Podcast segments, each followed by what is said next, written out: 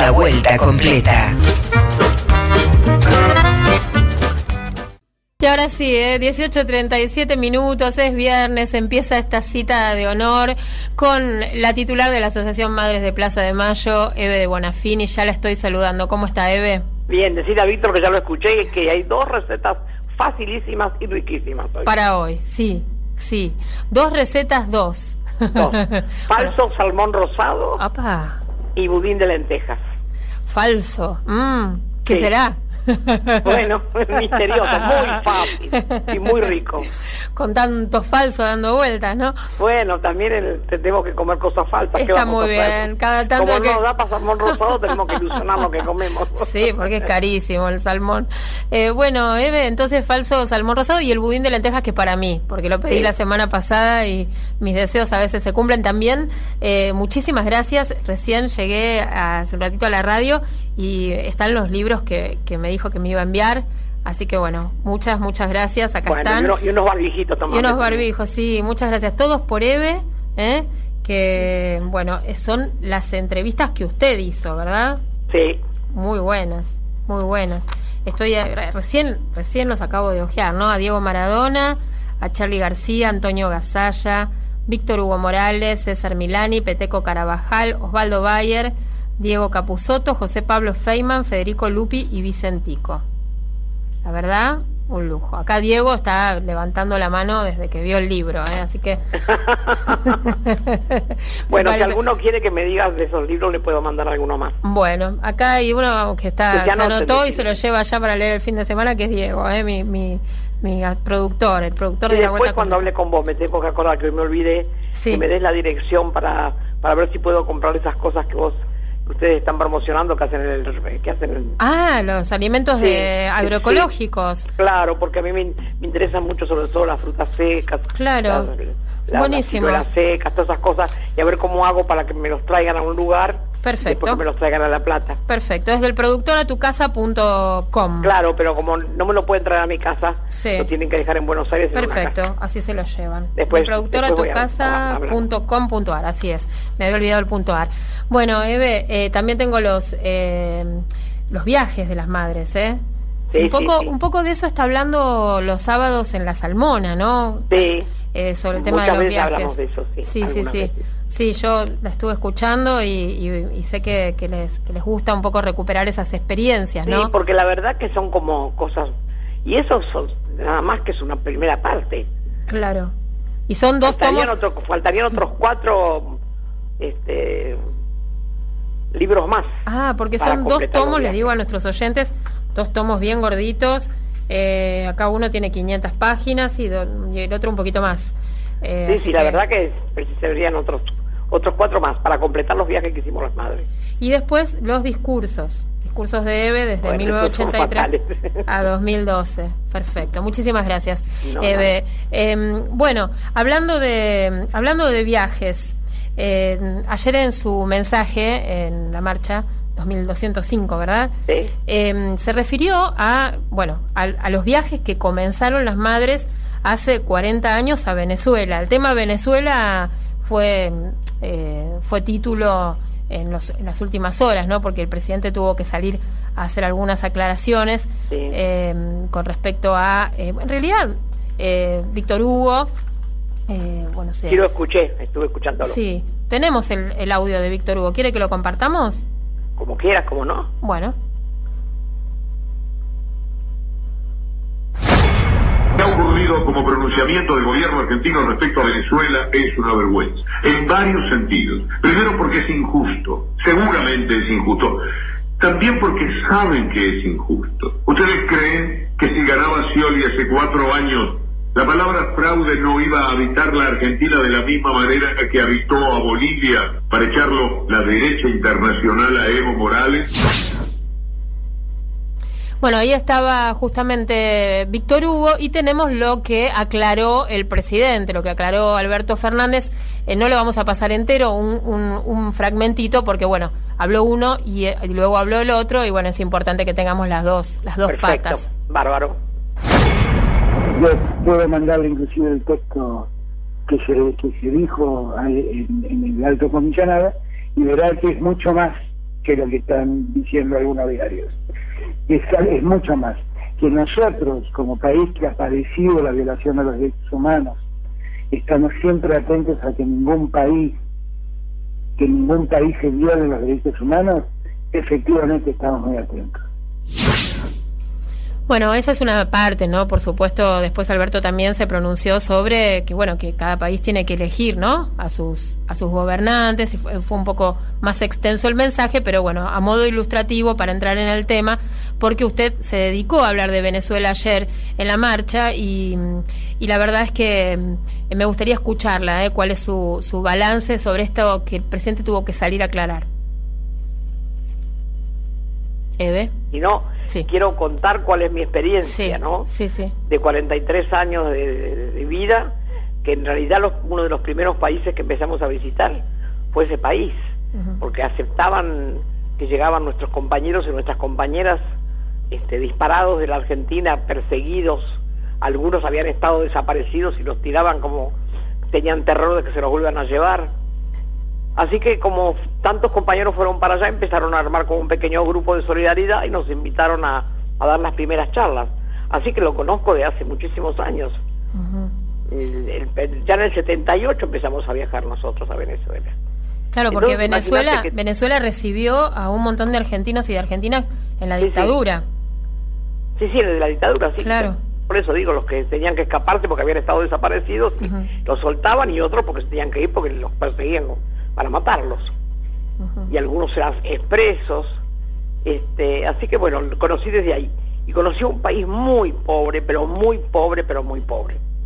Y después vi lo que pasó. Lo que pasó con las primeras veces de Chávez, después toda la amistad que tuve con, con, con Chávez, todo lo que significó ese país, cómo lo, cómo lo modificaron, cómo esas chozas que eran terriblemente horribles, las empezaron a hacer unas casas hermosas, y empezó a parecerse a México, todo pintado de colores, era una hermosura, una hermosura y después como ellos admitieron que fueron los médicos cubanos para darles las vacunas, para ir casa por casa, para ver qué les pasaba, que todo eso no lo tenían, porque la burguesía se había quedado con todo y los había hecho repobres y los gobiernos también eran de derecha, mentirosos como siempre, que decían una cosa y hacían otra, la burguesía venezolana es terrible, terrible, igual, peor que, como Macri, son igual que Macri. Y entonces, claro, vos ves unos barrios con unas casas que Dios me libre y las chozas de ahí que se caen. Y después todo transformado en colores, paredones pintados con frases, con las caras de los revolucionarios, con el Che, con Fidel. Bueno, una maravilla. Sí, Eve, usted al principio no lo quería, Chávez. No, no. Mm. Cuando yo, una de, de las tantas veces que fui, él todavía no era presidente él era ministro, me parece, no sé qué era, y, me, y que quería que yo hablara con él y yo no, no quería. Entonces me, me, me, dijeron que me iba a dar un premio. Yo dije, no, yo no voy a agarrar un premio de un militar y me fui. Me fui de Venezuela, me volví. Y cuando llego a Buenos Aires me llaman. Me dice, ¿por qué se fue? Digo, y porque yo no voy a recibir de un, de un milico un, un regalo. Uh -huh. Pero usted tiene que saber por qué yo me hice militar. Bueno, empezamos a discutir ahí, qué sé yo, me dijo, te va a tener que ver. La cuestión que pasan las elecciones y lo eligen presidente. Ni bien eligieron presidente, me llamó. Me, me, mandó un pasaje para que fuera, él me iba a explicar. Y me explicó. Y entonces me contó que él se hizo militar, porque como él le, jugaba, le gustaba jugar al béisbol, y sí. donde él estaba, que era un pueblito muy chiquito de Venezuela, no había béisbol, él pensó que si estudiaba, hacía la carrera militar, estaba en la capital y de paso se jugaba béisbol. Claro. Y cuando llegó a la carrera militar, ¿qué le pasó? Lo mandaron a la montaña. O sea, consecuencia, en la ciudad no estaba. Claro. Y en la montaña bastante solo. Uh -huh. Como a él le gustaba mucho lo que era toda la radio, la comunicación, se armó una radio, una radio muy primitiva, en la montaña. Y lo primero que escuchó fue un discurso de Fidel, uh -huh. en esa montaña. Uh -huh. Así que quedó impactado. Sí. Y de ahí empezó a transformar su idea de, de lo que pasaba con él siendo militar y lo que más difícil fue para él cuando lo mandaron reprimir una, una, una ocupación de los estudiantes de la universidad. Y él no quería reprimirlos.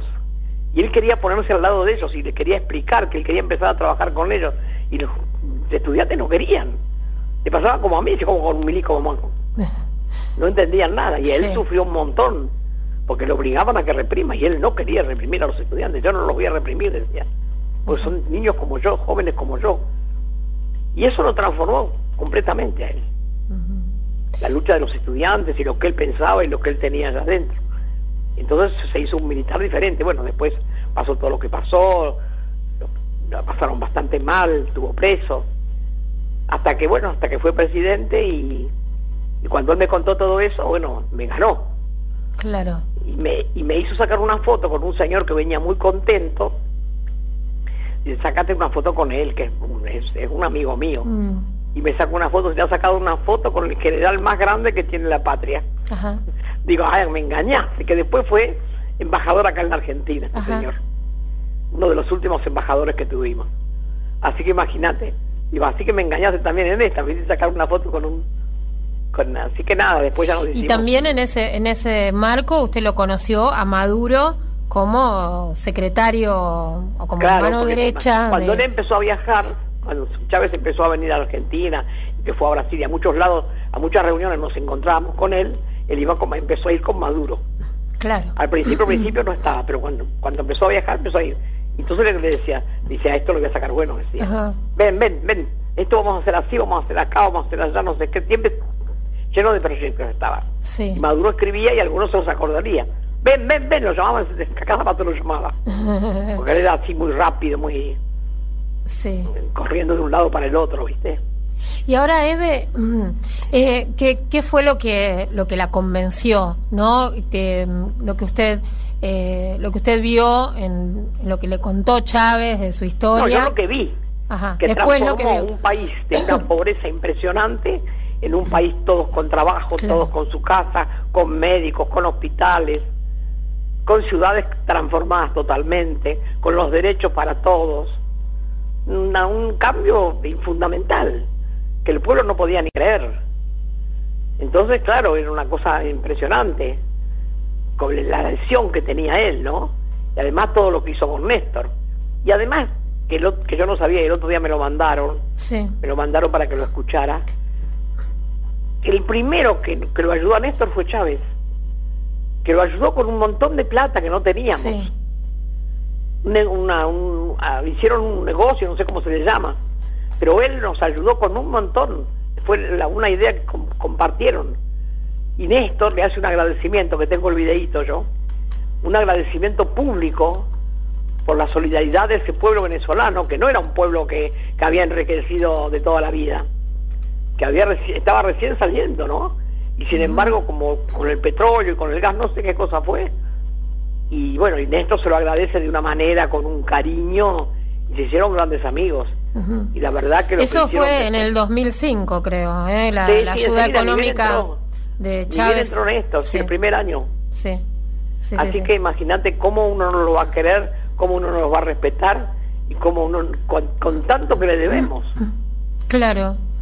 Me impactó una cosa de, de, lo que usted contó ayer de, de Venezuela, de cuando lo conoció a Chávez, que, que en un momento usted dice que, que las recibieron con un camino de flores. Ah, una vez fui, cuando fuimos, porque ellos son pasaron a ser así un pueblo colorido, ¿viste? De tener la tristeza que tenían, de vivir abajo cuatro chapas, un pueblo con colores siempre. Y un día que llegamos a un acto, que yo había llevado mi libro de Cocinando Política, sí. este, que me premiaron, por eso les encantó, prepararon todo un camino donde pasábamos las madres, todo con pétalos de flores. ¿Cuánto, cuánto cariño y cuánto para regalarle a la gente? Adentro le habían puesto pétalos de flores también a los libros. Por eso, porque me, me, pareció de un cariño y de, ¿no? de un reconocimiento. Además yo iba a los actos con Chávez. Sí. Chávez en los actos, mira. Y ustedes fueron vedoras en las elecciones también. Sí, sí, en, las dos. Pero él cuando hacía los actos, el único café que tomaba era el que le hacía la mamá. Ajá. Que la mamá le llevaba unos termos grandes de café. Y después, en el medio de, del discurso, cantaba. Sí, sí, eso lo... Y cantaba re bien y la gente se volvía loca y lo aplaudía porque era un tipo muy muy del pueblo. Él fue a votar en su camioneta manejando él. Y cuando se bajó, la gente lo, se le tiró encima para agarrarlo, besarlo, apretarlo. Y él se dejaba porque era su pueblo que él amaba, ¿no? Así se le demuestra al pueblo el amor, cuando vos dejás que te abracen, que no les tenés miedo. Entonces me parece que eso también tenemos que verlo, como y como con Néstor como, como eran, ¿no? La verdad... eran muy, unidos. Lo que él sufrió cuando murió Néstor, como mm. vino. Mm. La verdad que se nos fueron dos de primera línea, no estaríamos como estamos ahora si hubiera estado Néstor. Y Eve, ¿cómo, ¿qué análisis hace de eh, cuando hablan, por ejemplo, cuando habla Bachelet de, y denuncia violaciones de los derechos humanos en Venezuela? Y no me da, yo Bachelet no la quiero para nada, nunca la quise. No me gusta, me parece una mujer muy hipócrita y bueno, que tiene esa tendencia militarista, ¿viste? Como su padre era militar, me parece que pasa por ahí, ¿no? Y en vez de denunciar lo que pasa en su país con lo que ha pasado, que mira que están pasando, los chilenos la están peleando y quemaron cosas y, les, pegaron y hay presos y hay desaparecidos, hay muertos, hay sin ojos, de todo lo que han hecho. Si ahí no se vieron los derechos humanos, ¿a dónde? Sin embargo, eso no lo denuncia, entonces vos te das cuenta que lo que dice de otro lado no es cierto. Porque ella ella habla por lo que por lo que le por los, compromisos que ella tiene, ¿no? Bueno, de Chile con Estados Unidos, por ejemplo, ¿no? Que, que, han formado... Claro, con los yanquis, con los colombianos también, mm. que bastante portan bastante mal, porque también tienen un presidente de mierda, ¿viste? Sí. Y va por la frontera cuando cuando ¿Vos sabés la comida que le robaron los colombianos? La, comprándola. Y están ahí, son vecinos, ¿no? Es duro. Claro, la frontera es tremendo, la frontera. La frontera es muy peligrosa porque ahí están los yanquis. Y ahora están tienen, está rodeado de naves, ¿viste? Ellos son, y ahora, hoy denunció el, el, el, gobernador de Tierra del Fuego que están haciendo los ingleses unas maniobras en nuestro mar, ahuyentando a todo lo que es nuestros nuestros peces, nuestra, nuestra, nuestra pesca, que es de mucho de lo que nosotros vivimos. Y se, están en un lugar que nos pertenece, que está prohibido que estén ahí. Sí, que les deja mucha mucha plata, ¿no? Esa toda esa explotación que no es ilegal. por eso, y ahora están ellos que, que rompen todo con eso. Sí. Te matan todo lo que vos tenés como como como, como tu, tu, tu propio sentido de tener un poco más de dinero, lo que nos corresponde. Es terrible lo que están haciendo. Y el, el, gobernador habló muy asustado, muy afligido y muy enojado. No sé qué medidas vamos a tomar, pero me parece que hay que tenerlo en cuenta. Por un lado tenemos los yanquis, por otro lado tenemos los ingleses. Sí. Y ahora, eh, Eve, para, para no, no, no, no, insistir tanto en el tema de Venezuela y para ir cerrando esta, algunas ideas, ¿no? ¿Cuál es, ¿Cuál es su posición frente a este momento, esta coyuntura que está viviendo el pueblo venezolano? el pueblo solo y con Maduro al frente ellos saben muy bien sí, ¿no? que no se metan los yanquis, que no se metan los colombianos, que no se meta la bachelet, que no nos metamos nadie de nosotros, que dejemos que el pueblo elija. No se viola ningún derecho humano. Hay presos porque tiene que ponerlos presos, porque son tipos que si no te cagan a palos a vos. Y entre que estén presos vos o ellos, ha elegido Maduro que esté preso de ellos. Es decir, que hay que dejar que el Acá tenemos la desgracia que no ponemos preso a nadie. Mira Macri lo que está haciendo. Y encima va y dice, no quiero que me, que me saquen los teléfonos, no quiero, él manda. Él manda, él viajó, no le importó nada, después no estaba en la casa, lo fueron a buscar, no hizo cuarentena, no le importa nada. Hace lo que se le canta. El ladrón más grande que tiene el país. Se fue a Paraguay, eh, bueno, violando también todos los protocolos de, de, allá. Con un auto robado. Porque el auto, la camioneta esa blindada que tiene, la robó. Porque él compró tres para el Estado y devolvió dos y esa no la quiere devolver. Así que él tiene una camioneta robada, viaja con una camioneta robada, un pibe que roba un paquete de galletitas para comer, le pegan un tiro por la espalda y lo matan. Ah, pero era ladrón. Ahora a este chorro no le dicen nada.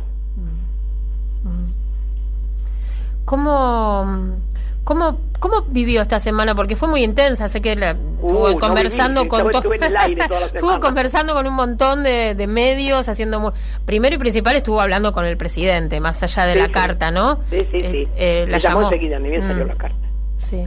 ¿Y cómo fue esa, esa charla? Ah, muy cariñoso, muy bien, me dijo que me quería, me iba a contestar y me iba a contestar desde la casa de gobierno.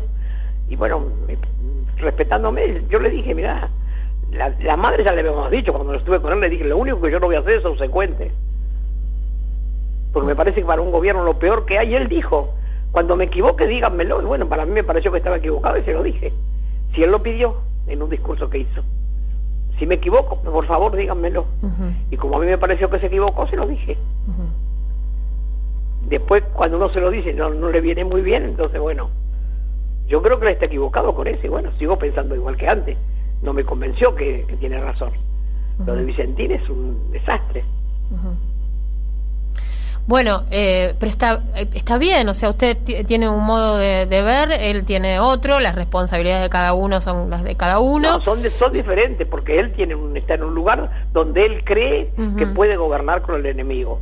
Y yo no creo que pueda gobernar, él dice que el país es de todos y que no son los enemigos. Bueno, porque a él no le tocó, como me tocó a mí sufrir que ellos son mis enemigos por lo que me hicieron. Porque la verdad que me golpearon cuatro años a sacarme todo y soy la única condenada en el juicio. La única que estoy eh, convocada a juicio oral. Sí, las madres fueron un blanco. Estos, Somos un blanco todavía. Siguen todavía. Entonces, nosotros tenemos otra forma. Cuando vos te pegan, te matan tus hijos, y vos sabés que esos son parte de los que mataron tus hijos y tus hijas. Lo sabés muy bien porque lo has estudiado, porque lo has visto, porque están en los libros y bueno, y nos ves sentados a la mesa con el presidente, ¿cómo no te va a doler? Te tienen que doler sí o sí. ¿Y todo esto se lo dijo? Se lo dije en la carta. Claro, claro. Y Eve eh, se fijó después. Y hay uno que salió, un empresario que dijo que él no secuestró a nadie. Exacto. Mira qué bárbaro. Sí. El de la bolsa, el de la bolsa de comercio. No le creo. Mm ah, no, porque ese es muy católico, ese por eso. Ahora vamos a buscar eh, exactamente lo que dijo mientras conversamos, pero Eve, eh, todo esto tuvo una gran repercusión y la prensa hegemónica, con Clarín a la cabeza, ¿no? Eh, hizo una tapa con esto y lo presentó como, bueno, como la interna del frente de todos, como que a usted la mandó Cristina a, decir estas cosas. Con Cristina, la última vez que hablé es cuando vino con la hija de Cuba que la llamé para ver cómo estaba la, cómo estaba Florencia, que estaba bien. Porque yo a veces le mando cosas, algún regalito, alguna pavada, pero no hablo con ella. Hace desde ese momento que ella vino, que cuando recién asumió. Claro. Tres, cuatro meses que no hablo con ella. No, no, no, para nada. Yo, yo para decir lo que digo no le pido permiso a nadie. Para nada, nunca. Nunca le pedí permiso a nadie ni le voy a pedir. Lo sabemos, se ve, pero bueno, se ve que Clarín no. No, pero ellos lo hacen a propósito, para que yo les conteste. Pero yo no les voy a contestar, yo les contesto con acciones permanentes. La respuesta de las madres es accionar todo el tiempo, no callar, primero, no callar, no olvidar y no negociar. No, callar, negociamos nunca y menos con el enemigo. Jamás le pedí un peso ni a la Vidal ni a la Reta, pero ni se nos ocurriría pasar por la cabeza. Porque son mis enemigos. Pero mis enemigos de verdad. No es un enemigo ficticio. Sí. Eve, ¿y mm, eh, cómo se quedó después de la respuesta del presidente? a mí me, me, dio como, como, un, como un gran respeto del señor presidente para las madres, porque la carta es muy respetuosa, está hecha desde la Casa de Gobierno, con, con, con el sello de la Casa de Gobierno. Yo no soy ninguna institución, soy tenemos una organización de lucha y pelea de 43 años, pero y sin embargo le dio ese, ese lugar y me parece muy bien. Y Cafiero también salió a hablar muy bien de las madres, así que más no puedo pedir. Es Adelmo Gavi, eh, efectivamente, ¿eh? el titular de la bolsa, el que dijo yo nunca secuestré a nadie. Es ese, claro, él capaz que no fue, pero mandó. Claro. Eve, em, esta semana eh, una buena pasó también, ¿no? Entre tantas eh, eh, tantas cosas que nos tienen preocupadas, pudieron em, pudieron recuperar los pañuelos y restaurar los pañuelos en la plaza. fueron los compañeros. Sí, qué bueno, ¿no? Sí, sí, fue Montenegro y fue ATE, la gente de ATE. Enseguida van los compañeros. La otra vez fueron la gente de la plaza, enseguida van. Sí. Me llaman y me dicen, no te preocupes que nosotros vamos todo el mundo quiere mucho los pañuelos. Bueno, porque esto es importante que lo comentemos, ¿no? Lo que pasa eh, cada vez que hay una manifestación. Sí, lo pusimos en las redes, sacamos la foto. Sí. Pero bueno, sabe que nos escuchan mucho los viernes, eh, ya nos están saludando, hay un montón de mensajes para usted eh, en el 11 3200 0530, es donde estamos recibiendo los, los mensajes de WhatsApp. Me colapsaron otra vez el teléfono porque la gente me ha llamado tanto con la carta. Y estos días, claro. He recibido llamadas de... Algunos me llamaban la familia, el padre, los, el hijo más grande, el hijo más chico, la me llamaban todos. No se conformaba como que me llame uno en representación de todos. Estaba la gente muy contenta con la carta, con la forma, con lo que pasó con el presidente. Y todos los periodistas la llamaron también. Sí, pero le di, a algunos sí, a otros no les doy ni la hora. ok. Y porque si nunca te llaman, y te llaman nada más que para cuando hay un quilombo, no vale. Claro. Las madres hacemos todos los días algo y hasta 43 años que estamos en la calle. Y son gente que nunca te llama para las cosas que salen bien y te, quieren, no te llaman para hacer, para alabar lo que hiciste o decir que bueno la carta, no te llaman para picarte, claro. para, para, para, provocarte, y yo no, no, me, no me presto a la provocación. Está muy bien. El gato, que no nos puede ni ver, el gato silvestre. ¿No? ¿No los puede No, los odia a la madre, no nos nombran. Leyó la carta y no habló que era de nosotros. No, no sabía eso. No, no nos quiere, pero para nada. ¿Y cómo leyó la carta sin decir que la, la estaba Pero no te das cuenta vos cómo es él que nunca nos llamó en la vida de su vida. Claro. Nunca, nunca. Cuando yo he ido al canal, para no verme, se queda escondido atrás de un escritorio. Yo lo veo por los espejos. Pero eso debe venir de algún lugar, de una historia atrás. De... Nada, porque como a mí no me gustan las cosas que dice, ah. la verdad, y es la verdad medias, no es la verdad de verdad entera. La verdad. salió bien, ¿eh? ¿eh? Acá se dice la verdad. Claro. Él se argumenta, ¿viste? Y no, no, no sabía que, que nos No, no fue ni ver, ni ver. ¿Y la llamó? No, no. Ah, no, es coherente entonces. No, pero me llaman otros que no me llaman tampoco nunca y me llaman ahora y yo no le... No, no, no digo a cualquiera, prefiero dar a las radios más chiquitas, a... Sí, sabemos que habla con todas las radios pequeñas, todas las radios chiquitas, todos los chicos que me llaman, a todos les doy bola, y bueno, y de las provincias que me llaman siempre, de Santa Fe, de, de, Viedma, esos lados, siempre, porque ya tengo gente que, que me llama siempre. Sí, y también los, las llaman de el exterior. Esto es importantísimo subrayarlo porque mucha gente sigue con, mucho respeto y con mucha admiración toda su lucha y la lucha de las madres y ustedes este y usted trabaja mucho en la semana siempre hace alguna radio afuera no radios y televisiones hacemos programas de televisión también. Sí. Sí, sí, Bueno, pero quería subrayar una vez más, porque quedó en el tintero esto, lo que está pasando cada vez que hay una, una manifestación, una marcha en la plaza, eh, que, que, bueno, que o los anticuarentena. a nosotros como le pegan a los periodistas, entonces y hicieron la primera, pintaron esvásticas. Mm. Y como yo dije, claro, como ellos son nazis, pintan su signo arriba del pañuelo. Ahora se avivaron, pintaron cruces. Porque ellos mismos son tan pelotudos que no se dieron cuenta que pintar la esvástica es reconocerse como nazi. Además de ser un delito, ¿no? ¿Cómo? Que es un delito, además. Bueno, pero pero me encanta porque ellos mismos ponen sus su mm. signos, son nazis. Terrible, terrible. Y, esto, esto lo quiero subrayar mucho, eh, que está pasando esto cada vez que hay una eh, manifestación. a, la, mañana estuvo la reta y más tarde estuvo la reta y pasado estuvo la reta y la reta. La reta nos ha hecho de todo, las madres, por favor. Nos, nos quería secuestrar un monumento divino que nos regalaron, que lo tengo en la casa de un amigo esperando que él pierda para ponerlo en la plaza un monumento que pesa 600 kilos. ¿De qué es el monumento? Y es un monumento que hizo un artista, es el que hizo la Seba Perón de la que están en la, 9 de julio. Sí. Ese artista hizo un, una, una estatua que se llama El Abrazo, son dos mujeres abrazadas, hermosa, pesa 600 kilos.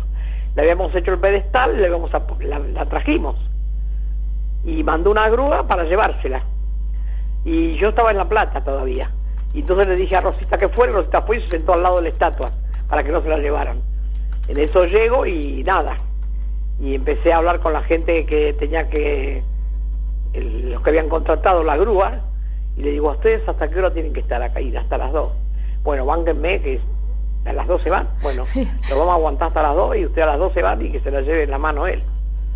Como pesaba 600 kilos. Y bueno, arreglándonos con el de la grúa, no se la llevó. Así que después tuvimos que conseguir una grúa para que la lleve y la guarde en una persona que me la guardó, que la tiene guardada para volverla a poner, porque ese espacio del centro de la plaza es de las madres, porque ahí teníamos la calecita y nosotros pagamos la luz de ese espacio porque dijimos, el día que pongamos la estatua vamos a darle luz. Y nos cobra la luz, nos cobra el lugar, pero resulta que después no podemos poner lo que queremos. Claro.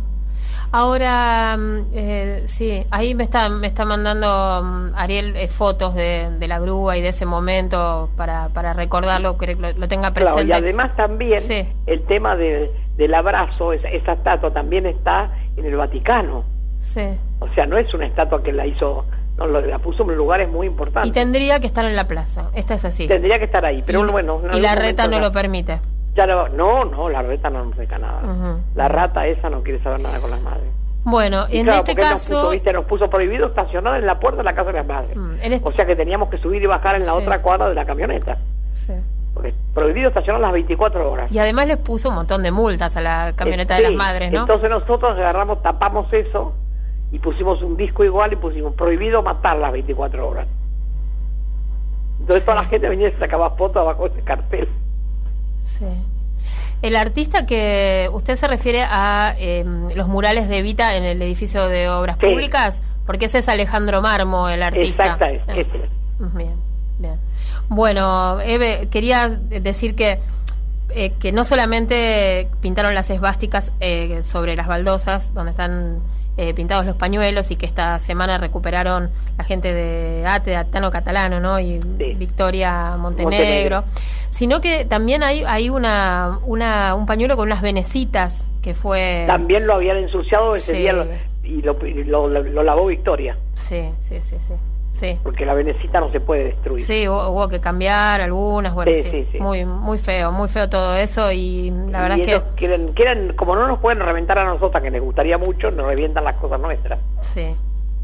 Sí, bueno, acá estamos recibiendo muchos mensajes. Eh, nos manda mensajes Eduardo, que dice que es pintor en Chaca. ¿eh? Un beso a vos y a Eve. Eh, también nos saluda. ¿Cuántos mensajes larguísimos? A ver, acá hay alguien que se escuchó los barbijos que usted me mandó y dice que si las madres sacan barbijos para colaborar con la asociación, mándenme mil. Quiere mil. la verdad que nos mandaron mucho, pero eh, los cambiamos por comida. Ah, los qué barbijos que bueno. nos dieron nos cambiábamos porque cada, cada barbijo 5 kilos de arroz. Sí, Y así que todos enseguida se fueron volando, juntamos 500 kilos de arroz. Perfecto. Y ahora después, esos otros son, son menos cantidad y son muy lindos porque son bordados, eso que te mandé a vos. Y esos en realidad los, los dimos como un regalito cuando la gente colabora, como, Sí. como vos con este programa. Sí, es, gente. una, son, son muy lindos, preciosos. Sí, Acá sí, en la radio eh, los, los, los operadores y algunos productores tienen otros eh, barbijos Sí. que tienen los pañuelos, esos. eh, Tenemos varias clases. Ah, sí, sí, esos están muy buenos. También esos deben haber sido los que canjearon al principio por, por arroz y por alimentos. sí, sí, sí. Sí, sí, sí, están Tenemos muy buenos. muchos. Están muy buenos, se ve. Porque la gente hace y nos manda, bueno, dice los Sí. manda. Es que hay mucha gente que quiere llevar algo Las con los pañuelos. somos provocadoras de los artistas, porque los artistas Sí. venden todo, muñequitos, pañuelitos, Sí, sí, sí, sí. cajas, eso es una maravilla las Sí, cosas. en todas Y las marchas. lo vendemos siempre en la plaza, nosotros con eso subsistimos, ahora estamos en la lona porque no pudimos trabajar más. Claro. Bueno, pero ya vio que ahora viene, hay un montón de casos, pero viene la apertura del aislamiento. No, Dios mío, no sé lo que hace Estela Reta es de No. terror. Nos va a traer un problema esto que ya te lo cuento desde ahora, ¿eh? Y Un que problema no. serio nos va a traer. Porque no va a hacer que tengamos que estar más tiempo del que estamos. Porque ellos lo único que quieren es joderlo a- a- a- al presidente, joder al gobierno. Para eso hacen toda esta abertura. A todos los negocios, toda la zapatería, los- ya abrió todo. Ujú. Sí, van a abrir bueno. todo, casi casi todo, menos por supuesto no se pueden hacer él Hace lo reuniones. que quiere, él hace lo que quiere. No. Que la gente no vaya, que no compre, porque si la gente agarra un zapato, una zapatilla queda contaminado. O la ropa, que se la pruebe y después la deja. Mm. Y el que no le gusta lo que se compró, ¿qué va a hacer? No se lo va a quedar en la casa. Sí, eso es un tema, ¿no? ¿Cómo A no ser que vos pongas sin devolución. Mire, tienen 90 protocolos que ya están escritos. Estaría bueno que los empiecen a, a mostrar los protocolos, porque en definitiva lo que va a pasar es que se van a ir abriendo sectores de la economía Pero en la si ciudad miente como- sin el protocolo yo- y va a ser peligroso. ¿Viste que vos me dijiste que te gustaría que yo prepare algo de Galeano? Sí. Bueno, preparé algo. Ah, qué bueno. De, sí, cortito. De cómo desde la época de, de Zapata en Sí. México ya la burguesía era lo más mentirosa que había. Bueno, ahora, ahora me lo va a leer, me imagino. Ah, sí, sí, yo, bueno. lo preparo porque yo soy muy estudioso, ¿viste? ¿Usted pre quiero música? nota con el programa. ¿Sabe que está escribiendo una, oyente en este momento? Se lo voy a decir, pues me, dio una ternura y me, me dio gracia. María se llama. Dice, Andrea, la mimada de Vena. Sí, la verdad que sí. porque me preparó el poema de Galeano y me mandó los libros. Bueno, Eve, eh, ¿usted pidió música para este momento o no? Sí, le dije, no sé si habrá conseguido, a mí me gusta mucho la, trompeta. Eh, un trompetista que había hace unos cuantos años, Kenny G, me encantaba el tipo como tocaba. No sé si acá, si en la radio estaría, porque debe ser como hace 30 años más o menos. No sé la cara que me está haciendo Ariel, pero me dice que sí, que lo encontró y que está... Porque era muy famoso, muy famoso, muy buen trompetista. ¿Vamos por eso? Vamos por eso.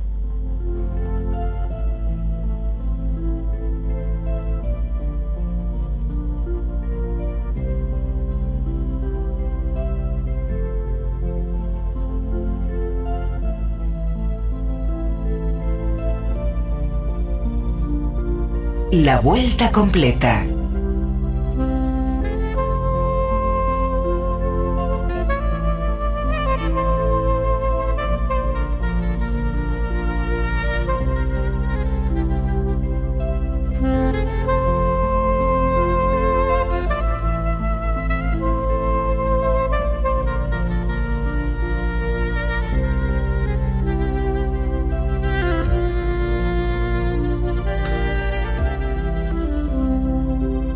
Ahí está Eve, con la música de fondo usted puede comenzar a leer a Galeano cuando quiera. Qué hermoso ese tipo, qué locura como tocaba. ¿eh? Sí. Bueno, acá lo tengo en la mano, a ver. Dice así, la nueva burguesía nace mintiendo. Luchamos por la tierra, dice Zapata, y no ilusiones que nos da de comer. Con elecciones o sin elecciones, anda el pueblo rumiando y amargado.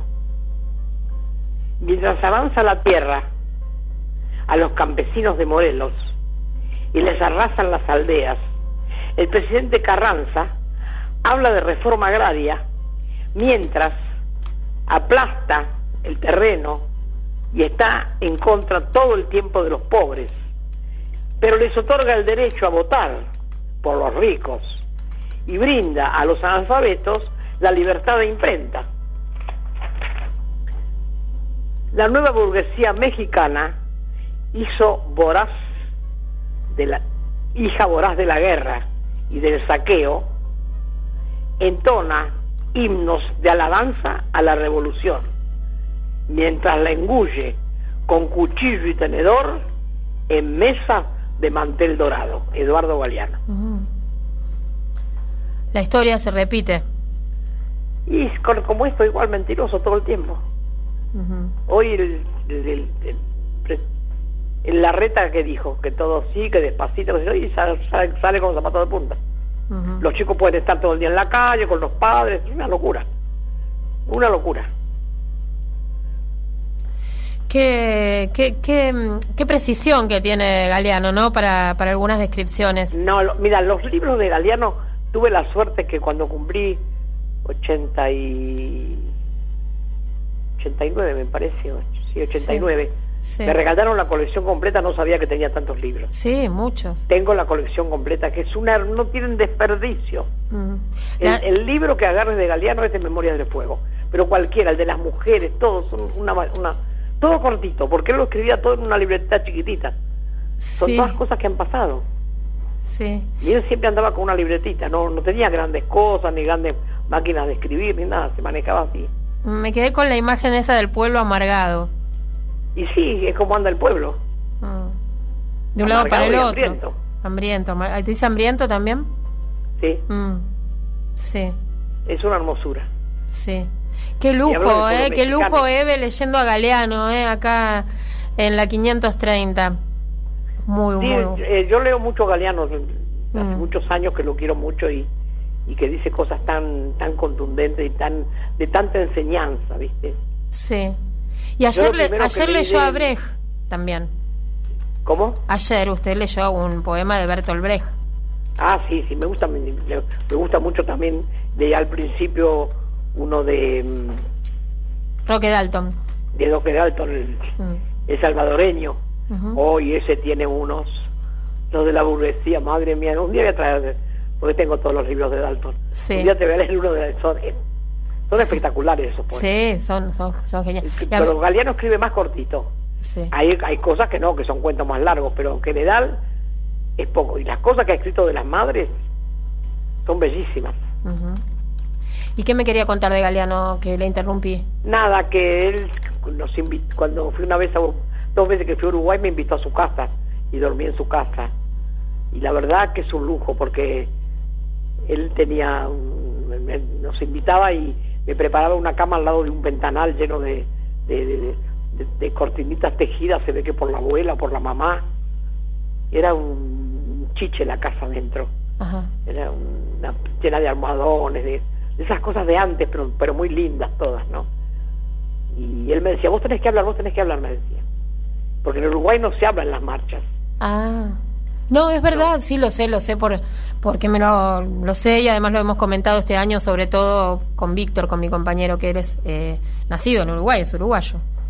No, no, uy, el día que yo hablé se enojaron muchísimo. Claro, todos. sí, es en Pero silencio. Entre él y otro, y otro, un cantor que había, me decía, vos hablás, vos estás acostumbrado a hablar, así que habla, Carlos, hace bien que hable. Bueno, se armó un lío bárbaro. Siempre disruptiva. Y bueno, ¿qué voy a hacer? Me dijeron que hable, yo estoy encantada de hablar. Sí, sí, sí, sí. Así que bueno, Eh, acá me dicen que no es una trompeta, se va a reír lo que toca. Eh, es un clarinete. no, no, entonces no es Keniji. No es Keniji. Entonces dice que no es Kenichi. Acá me No, dice. no, no es Keniji. Bueno, Keniji tocaba la trompeta. Kenichi. A ver. Pero es muy, muy de antes, ¿eh? Sí. A ver. Eh, ¿cómo, ¿Cómo se escribe Shi? ¿Saben? No, no sé. Ese es mi lenguaje. ¿No? Yo Ge. lo, lo, lo repito por fonética. ¿Cómo se escribe? Claro. Dios te ampare, querida. bueno, seguro que ahora los Gracias que oyentes. escribir en español, vos querés que sepa escribir en inglés. Lo- ahora los oyentes seguro nos van a nos van a decir un montón de. Bueno. Acá están llegando fotos suyas, ¿eh? después se las mando, obvio. Bueno. Como el otro, menos mal que el otro día le mandé las fotos, ¿se acuerda de la, de la hija de una de los oyentes que nos mandó que tenía su dije, el dije de las madres? Qué lindo. Porque al otro día le preguntaron en las almonas y yo les había mandado las fotos. Y sí, Sí. se las mando, ¿cómo no se las voy a mandar? Sí, bueno, sí, sí. ahora cuando termina el programa les mando. Kenny G, eh, doble N y solo la G, eh, así se escribe.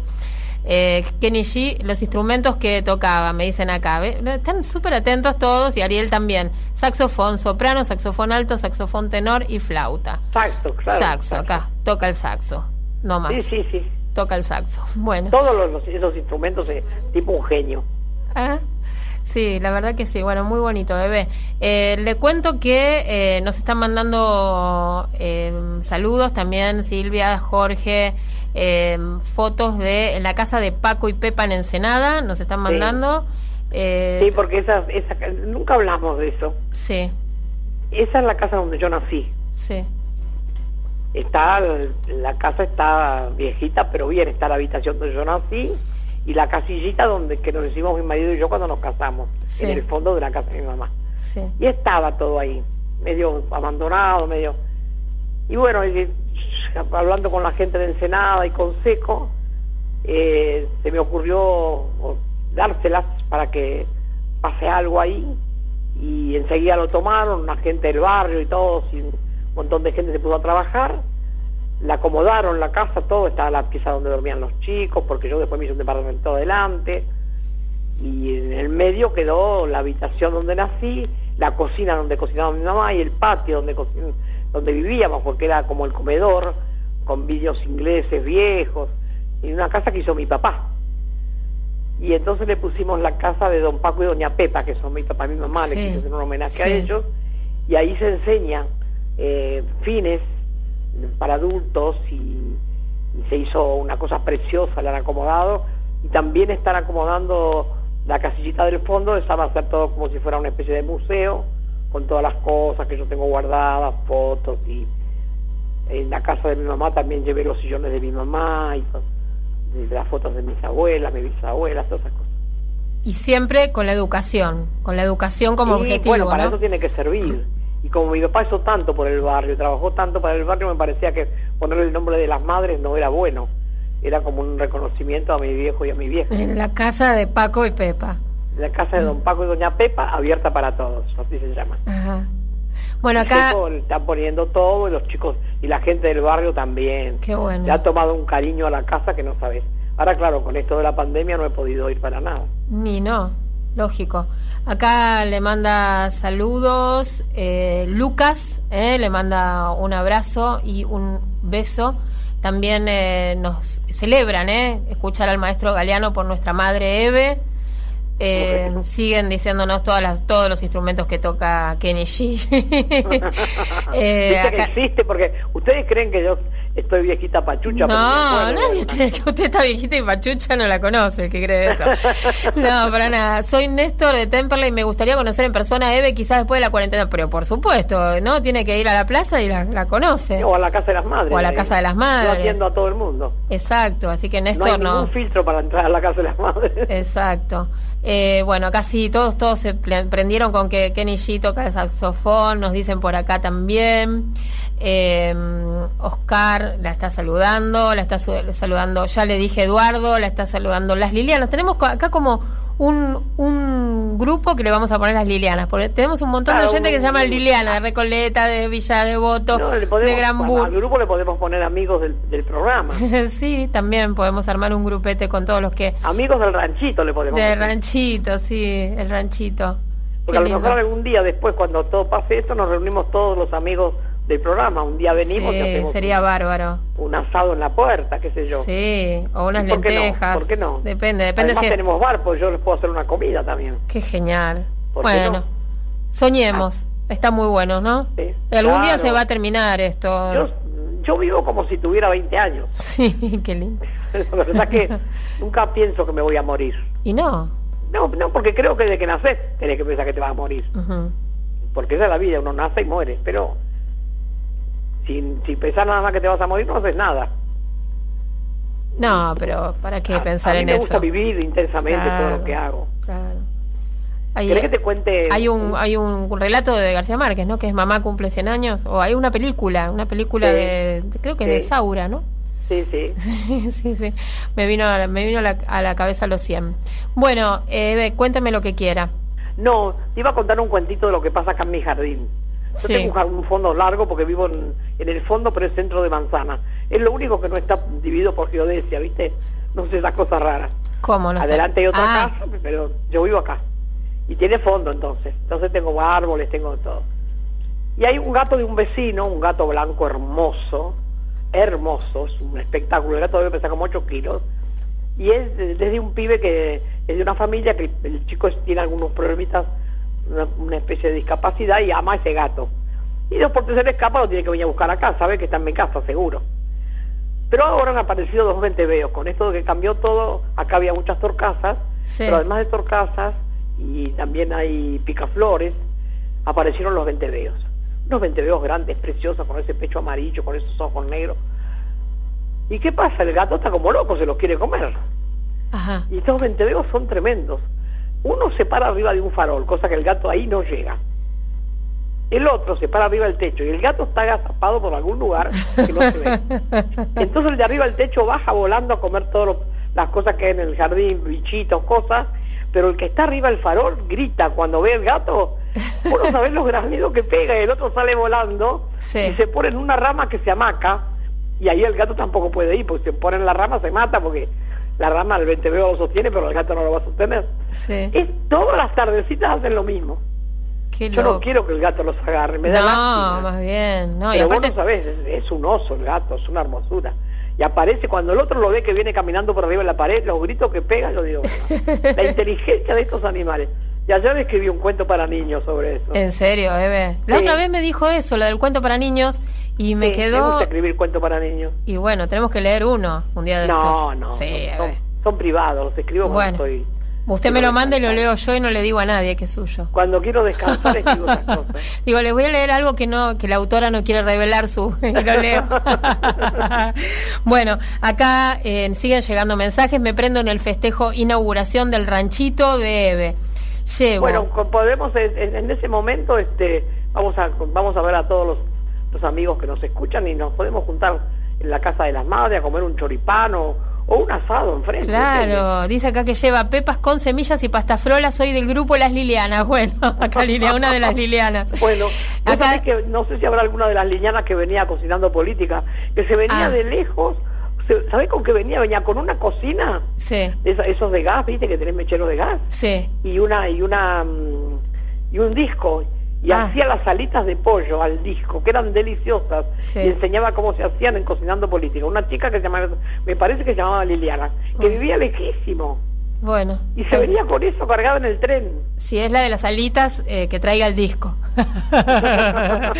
gracias, Eve, gracias, Andrea. Nos dice Leonora de Villa Lugano. También me sumo al ranchito. Acá nos dicen que en la película trabajaba Geraldine Chaplin, Rafael Aparicio, Amparo Muñoz es de Fer- y Fernando Fernán Gómez y es de Saura, efectivamente. Sí, sí, sí. Bueno, acá nos mandan, no sé, todos los abrazos y, y- y también mandan pañuelos, bueno, un montón de de mensajes súper lindos como todos los viernes. Y también está escuchando Daniel, ¿eh? Daniel, Dani Narezo, que le está mandando saludos y Bueno, que gracias, dice que está... A él, él también aprende a cocinar. Sí, dice Yo le que di está atento. de la receta, no sé si la habrá hecho, Sí. de este falso salmón rosado. Acá dice que está muy atento a la receta. Bueno, ya- esa se la di a él. que Ah, fue- se la di bueno. antes a él. Bueno, pero primero el budín, el budín de lenteja. lentejas es para mí. Bueno, Y el salmón falso, no sé, lo de falso me suena terrible. porque, porque hay que hacerlo. es- es fa- ya cuando te lo diga la receta te vas a dar cuenta porque es falso. Bueno, Porque bueno. se hace con, con, con merluza. Sí. Ahora me lo cuenta, le agrego dos o tres mensajitos más y vamos a la Sí, receta. como no, ¿eh? todos los mensajes. Bueno. Un abrazo, un beso, todo. Yo quiero mucho a toda la gente. Eh, acá dice, vamos Eve, no solo necesitamos unos pibes que restauren pañuelos, sino que los conviertan en camiseta, boina y todo lo demás. sí, ya está, ya es todo ya está, eso, eso ¿no? está convertido, se ha hecho de todo con los pañuelos. Sí, Maravillas hacen con los pañuelos. Hay un compañero que nos regala todos los, todos los jueves una bolsa de artesanías que hace él en cuero maravillosas, sí. carteritas, monederos, madrecitas, hace unas cosas preciosas. Todos los jueves nos trae un bolso de regalo y nosotros lo vendemos. Acá, gracias Andrea por Eve, son las dos un lujo. Liber de Manzanares, ¿eh? Una, esta es Pero una- viste que hacemos un programa loco que no, no estaba nada preparado, ¿no? Estamos medio chifladas las dos, entonces. Y bueno, es lindo. no. Es que de la locura salen cosas muy Sí, lindas. y hoy, hoy hablamos poquito, ¿no? Como el viernes pasado que nos habíamos enganchado charlando por teléfono antes del programa. Hoy no hablamos casi nada con Eve. No. Eh, contemos también la cocina. Buenas tardes, Andrea. Te Eh, voy a dar una primicia. Sí, apá. Chan. Hace un ratito me habló el ministro de Defensa, Rossi, Sí, y hablé con él porque yo la verdad que estoy muy orgullosa de lo que hace el ejército. sí. Así que después va a salir, la, en la página de defensa va a salir algo. Ah, de lo que charlaron. Sí. Ajá. Porque bueno, Rossi salió a, a decir que hay que apoyar a Alberto, que es un momento difícil, este, pero sin... eh, me- Sí, ya lo vi, ya lo vi. Sí, sí, veo sí. todo. sí, sí, sí. Veo y leo porque me manda todo el Claro. mundo, todo. Todo el Mi mundo. cabeza a veces es como una hoguera. Eh, vamos con uno más. Eh, eh, buenas tardes, Andrea. Eve, recién termino una clase virtual y corrí a encender la radio. No sé de qué hablan, pero ya estoy acá. Bueno, es otra Liliana, esta es Liliana. Eve, te amo. Eh, otra Liliana. Eh, acá mandan más mensajes, ahora los voy abriendo. ¿eh? Ah, bueno, me mandan un cuento. eh, ahora cuando termina el programa yo se lo paso a Eve y lo lee Eve porque ahora no, no, tenemos ocasión de leer algo tan, tan extenso. Eh, eso es algo para el vecino de Eve y el gato. ¿eh? Se llama la leyenda El pacto del gato con el diablo. Eh, así que es, es bastante largo, Eve. Después se lo, se lo paso para que, Bueno. para que usted lo lea. Eh, después eh, nos dicen: eh, Hola Andrea, cariños para vos. Eh, Víctor y Eve pregunta. eh, escucharon anoche a eh, Daniel Santoro con el profe Romero, muy interesante, muy importante lo que planteó. Abrazos. Escuchamos siempre el programa del profe Romero, que está muy bueno, eh, que es el programa Sí. que, Es bueno, Sí. José Romero es bueno. Sí, sí, sí. Acá le dice Poli de Villa Ballester. Gracias, Sebe, siempre un placer escucharla. Otra Liliana apareció, dice acá. Abrazos, bueno. abrazos, soy otra Liliana del ranchito, dice. Acá le dicen, hice las berenjenas, Sebe, riquísimas. Eh, hacen un programa hermoso, eso de pasar de un tema a otro es súper entretenido. Desde Trenquelauquen lo redisfruto. Buenísimo, María, muchas gracias eh, por estar escuchándonos. En Trenquelauquen, me- no sé si en Trenquelauquen, no Sí. sé si vive el, el hermano de mi doctor, el doctor Figal. Ah, Me parecía que vive por ahí. Si, si, si vive ahí está escuchando, le mando un abrazo. Porque sé que nos quiere mucho las madres, el, el hermano del doctor. buenísimo. Eve, ¿ponemos música para la receta hoy? Y bueno, ponemos. Vamos a ver si. Ahí está, ya está, ya está sonando. Escuchamos un poquito de música y ya Bueno, vamos con, con las dos recetas, dos que tiene Eve para hoy. Sevillanas de colores para la feria de abril. Para la feria de abril, sevillanas de colores para la feria de abril, con luz de la maestranza y aires del Guadalquivir. Y aires del Guadalquivir para rezarle a mi Viren y para quererte a ti, para rezarle a mi Viren y para quererte a ti todo tiene su color en un mundo de colores. Todo tiene su color, de colores son las penas y las promesas de amor. De color se viste el viento que navega por el mar. Que navega por el mar. De color se viste el viento que navega por el mar. Y de color es la tarde cuando te vengo a buscar cuando te vengo a buscar y las cenizas que dejan los cariños que se van y las cenizas que dejan los cariños que se van. Todo tiene su color en un mundo de colores. Todo tiene su color. De colores son las penas y las promesas de amor. Bueno, acá con esta sevillana eh, de, de- de la película eh, que habíamos hablado recién, arrancamos entonces con. Y, con los colores, ¿no? Porque Vos también. sabés que hay una española Sí. que canta solo sobre comidas. Ah. Es hermoso lo que hace. No sé cómo se llama. La vamos a Pero todas las canciones de ella son sobre comidas. Que canta solo sobre comida. Y así canta como bulerías, así, hermoso. Acá La había. sevillana, la bulería, las sevillanas son medio parecidos. Sí, acá aparecieron los colores eh, también que usted estaba Sí, claro, destacando sí. de Venezuela, ¿eh? Bueno, Venezuela, México, Sí, los colores. Y los colores son los que le dan vida a la vida. sí, sí. Sí, sí, acá a veces eh, no, en Buenos Aires necesita un poco más de color la, la Sí, bueno, ciudad. ¿qué querés? con la reta Sí, necesita, todos. necesita un poco más de color. Sí. Y cre- creo que viene como, como, como sin color desde la dictadura, ¿no? Que fue algo tan duro. Eh, Sí, además están prohibidos las paredes. En cambio, Sí. en los diferentes países donde hay mucho color te dejan pintar todo. Sí, sí. Todo con arte, ¿no? Sí, y vos sí, sabés sí. que acá yo me, me sorprendí porque en San Martín y en Avellaneda, pero sobre todo en San Martín, hay unas pinturas, unos murales espectaculares. Espectaculares. En, sí, y acá en algunos barrios también hay. ¿no? Hablando de San Martín, amo a Katopovich. ¿Cómo trabaja ese hombre? Calladito, trabaja, trabaja. Ahora se agarró todo el tema en las escuelas. No, no, no para. Eh, le, hablamos la, la semana pasada y le contamos esto y le agradeció muchísimo. ¿eh? No, pero no, no es para contar. Sí, también hablamos el otro día con el diputado mm, eh, Nicolás Rodríguez Sá, ¿eh? que, Ah, que- sí, también, que sí. él es él es diputado por la provincia de Buenos Aires, pero Sí, sí. obviamente es este Es eh, sobrino de sobrino los Sá. de los Sá, sí, sí, sí, Sí, sí, Y, y estaba eh, muy muy de acuerdo con su planteo, o sea, con, con lo Sí, que usted sí. había expresado públicamente. Sí. Eh, Sevillana de colores, eh, sí, nos dicen por acá, es el tema. María del Monte es la que canta. ¿Y eh, qué vamos a comer entonces? ¿Con qué vamos a experimentar en la cocina este fin de semana? Pastel de lentejas. Vamos con el pastel de lentejas. Me encantan. Medio kilo de lentejas cocidas y escurridas.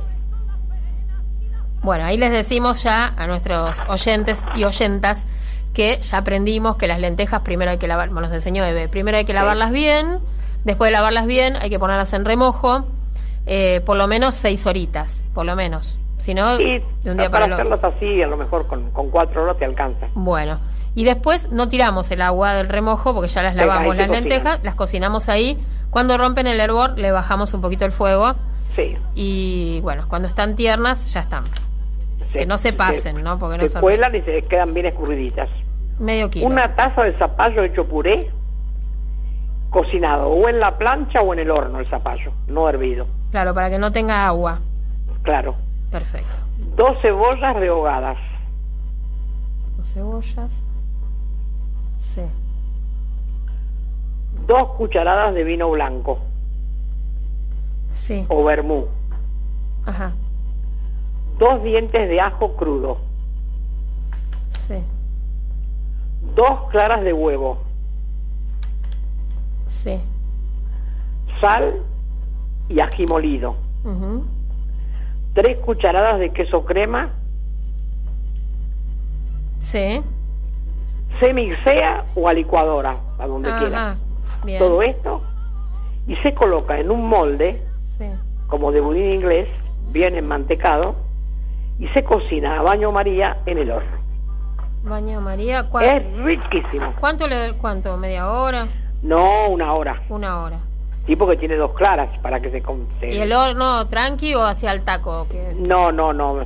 Primero lo calentás, después lo bajas a la mitad. a la mitad. Perfecto. Y cuando le pones, como se prueba igual que las tortas, Ah, en un molde de budín inglés, es riquísimo. lo voy a hacer este fin de semana. Le digo, eh, ya hice varias, ¿eh? Varias. No hice la musaca Bueno. como la hizo Víctor porque un día tenía las berenjenas y, y al otro día tenía la carne. En el medio, en el medio nos comimos las berenjenas. Así Bueno, que, bueno, no, no, no pude tener todos los ingredientes al mismo tiempo, pero este, este fin de semana o sale el, el budín de lentejas o sale eh, la musaca, ¿eh? Pero repetimos todo, a ver si anoté bien. Eh, para el pastel de lentejas necesitamos medio kilo de lentejas cocidas Y escurridas. y escurridas. Una taza de puré de zapallo. El, el zapallo hay que cocinarlo al horno o a la plancha para que no, no reúna agua y, no, y quede bien sequito. Dos cebollas rehogadas, dos cucharadas de vino blanco o vermut, dos dientes de ajo crudo, eso lo picamos, ¿no? Sí, sí. Sí. dos claras, así batidas, así nomás. No, claro, así las mezclas con Bien. la y después de guate, solo. eh, sal, ají molido y tres cucharadas de queso crema. Todo eso va al mixeador o a la licuadora y lo ponemos en una budinera, de esas de budina tipo budín inglés, y lo cocinamos a baño María una horita. Esto es pues, especial para naturistas, eh, no veganos porque tiene las claras, pero y el queso, pero sí para riquísimo, Sí. riquísimo. Y que después lo comemos como tibio. no caliente, se combate, lo comes como querés, siempre te queda. Y a veces no, como, como es muy rico se come. Sí, desaparece. Tiene muchas proteínas. En dos minutos nos porque comemos tiene las todo. claras y tiene las lentejas. Buenísimo, buenísimo. Acá me están diciendo que, me están preguntando, eh, sí, las cebollas rehogadas eh, Sí. eh, picadas. Me imagino. me preguntan eso. Y porque si no son si no son picadas, las va a picar el mixer. sí, sí, no se va a romper la mixeadora. ¿Cuánta- Bueno, sí. Yo rompí un par de licuadoras cuando estaba aprendiendo a cocinar. ¿eh? bueno, sí, se rompen a veces. Bueno, y nos queda el falso, ¿eh? El falso. Falso salmón rosado. Vamos con el falso salmón rosado. Estoy tomando nota. Cuatro papas grandes, Sí, peladas y hervidas para hacer puré. sí, Dos huevos, sí. tres cuartos kilos de filé de merluza hervida, con dos ajos, una hoja de laurel, colada y escurrida y desmenuzada. Sí. Sí. Y Una cebolla sí, eso- rehogada, picadita. Sí. Un buen pimentón, una cucharada de postre. Una cucharadita de manteca, sal y pimienta. Sí. Se hace un puré con las papas y la manteca. Ajá. En caliente se le echan el pimentón y se le agrega sal y cuando está tibio los huevos. No se lo pueden estar poniendo caliente el puré porque si no se cocina. Sí, Tiene que estar tibio los huevos. bien. La cebolla Sí. y por último, por último la merluza bien desmenuzada Ujú. en una eh, piscera Sí. Te forma como una especie de pescado si querés, Ah, forma de pescado. Sí, o un rollo. Sí, y se cocina en horno mediano sí. hasta que esté doradito. Entonces, como queda color rosado y tiene cosas, por eso es falso salmón rosado. Ah, ahora entendí. Con claro, el por el pimentón queda rosadito y como comes pescado y con forma de pescado, yo le hacía forma de pescado, le ponía una aceituna negra como ojo, le hacía la cola y todo, sí. Qué buenísimo. Es riquísimo y facilísimo, eso hace en un rato. Y sí, porque lo que tengo que hacer todo el es mundo y lo que tengo que hacer es eh, cocinar un ratito antes las cosas y que esté todo tibio. sí, Está bien. Cuatro papas grandes peladas y hervidas para puré. Eh, tres cuartos de filete de merluza, también hervida. Eh, con dos ajitos la hervimos y con un laurel. Después, por supuesto, Sí. le sacás, le retirás todo eso. eso tiene que tener un poquito de sal cuando lo hervís, las claro, papas, claro, claro. para que te quede con gusto después, ¿no? Le sacamos el laurel y le sacamos los ajos después y Claro, lo- después todo eso se saca. y lo supuesto. desmenuzamos. Y después tenemos una cebolla picada, rehogada a la cebolla o así en Sí, crudo? rehogada, sí. Rehogada. Una cucharada gordita de pimentón, una cucharada de manteca, sal y pimienta. Yo te, te- dije de té con leche porque no son las chiquitas de café. No, son las del medio. Las otras son un poquito medianitas, tampoco son las de sopa. Perfecto. Porque Entonces, te queda rosadito, rosadito. entonces con todos esos ingredientes, primero hacemos el puré, eh, le agregamos la manteca al puré, dejamos que se entibie un poco y recién ahí le Bien agregamos tibio, porque si le ponen los huevos se cocinan, ¿eh? Recién ahí le agregamos los huevos. Y después eso lo mezclamos con el pescado eh, y la cebolla picada. Sí. Sal, pimienta, todo, o sea, probar. Lo vas probando y le ves si te queda bien de sal, si le falta un Probar poquito. cómo está. Hay que probar siempre. Y después todo esto va al horno. eh, Le tenés que dar la forma así medio gordito, como si fuera un pancito. Sí. Pero tenés que cocinarlo así abierto, Sí. que sea como una como una tartera de pizza, ¿viste? Sí. No encerrado en un molde. No, no, no, claro. Para Y que se dore. Te queda frío, después lo comes con mayonesa y caliente, riquísimo. Me Y frío le pones mayonesa, ni te cuento. Me encantó, me encantó. Ah, Bueno, hay una receta peruana eh, que se llama causa. ¿Probó? No. Ah, bueno. Me hizo acordar que lleva papa y lleva, bueno, un pescado. Puede ser atún. Yo una vez comí papas a la huancaína en Perú, la primera vez Sí. que fui. Casi se me cayó la lengua porque arriba tenía un rocoto y yo no sabía que era un morrón.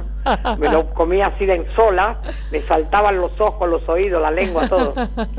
Casi sí, re, re picante. También Fíjate. sé hacer las papas a la huancaína, pero ya más trabajo eso. Sí, sí, sí. Bueno, buenísimo, Eve. Eh, vamos a elegir este fin no de se semana. pueden quejar. No, para nada. No se están quejando. Están acá mandando mensajes a lo loco, ¿eh? Eh, dicen que nos escriben, nos escribieron hace unos días, pero nos tienen que escribir cuando, cuando, este, cuando, Cuando está el programa. el programa, claro. porque- y que hay una carta acá para usted que le gustaría que la lea, así que ahora cuando termine el programa yo le, ma- le mando. Yo no leo nada, le mando directamente todo Bueno. lo que lo que me manda para usted. Eh, también nos están saludando desde Luján, dicen que también se suman al ranchito, también nos están saludando desde Lanús. Eh, nos están escuchando también desde Villa Ballester y bueno, toda esta gente nos está mandando eh, saludos y por supuesto a usted, Eve. Así que bueno, Bueno, muchas tuvimos, gracias a todos. tuvimos nuestra cita como todos los viernes.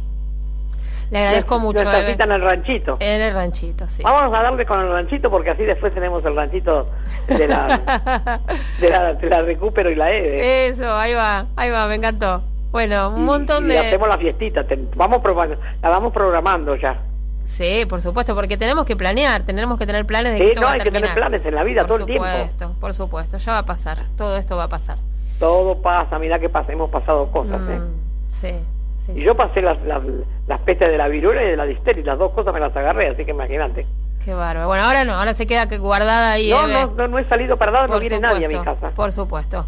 Nadie, nadie, nadie, nadie. Mi hija una pasada y hoy el chico de la, que viene del, del supermercado me deja todo Sí, y él viene con guantes, con barbijo, igual yo le, le pongo un poco de alcohol con agua y después recién de un rato saco las cosas. Perfecto.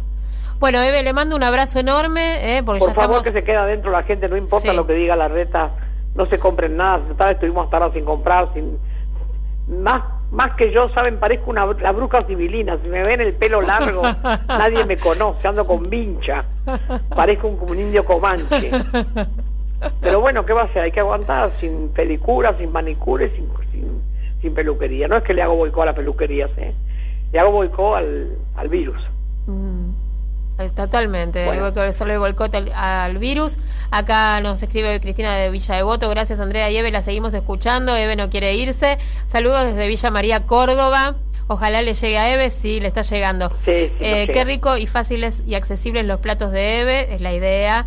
Eh, también nos eh, manda Jorge de José León Suárez un abrazo para usted.